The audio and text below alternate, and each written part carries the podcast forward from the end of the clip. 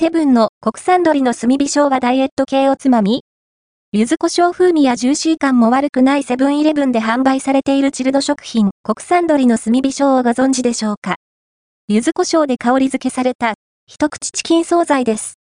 油のり加減から、酒のあてにちょうどいいかな？ダイエット中の低糖質高タンパクフードとして選ぶのおすすめです。セブンの PB、セブンプレミアムの柚子胡椒香る国産鶏の炭火椒は311円、税込み、税別288円。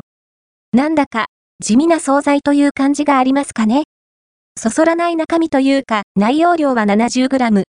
調理はパックのまま電子レンジ加熱で OK。製造者はプリマハムです。なんとなくパサつき気味の鶏肉なのかなと思いきや、総じて柔らかジューシーだったりします。ムラはあるけど、引き締まっていたり、むっちりだったり。柚子胡椒香ると歌っている通りに、おなじみの薬味の風味がついた焼き鳥です。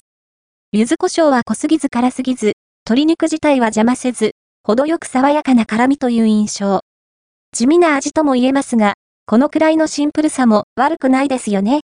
もう少し油があれば、丼飯スタイルもありですが、やはり、酒のあてにちょうど良いでしょう。味付けは目立って強いわけではないので、味変用に、別の薬味を試してみたりもどうぞ。念のためカロリーも確認しておきましょう。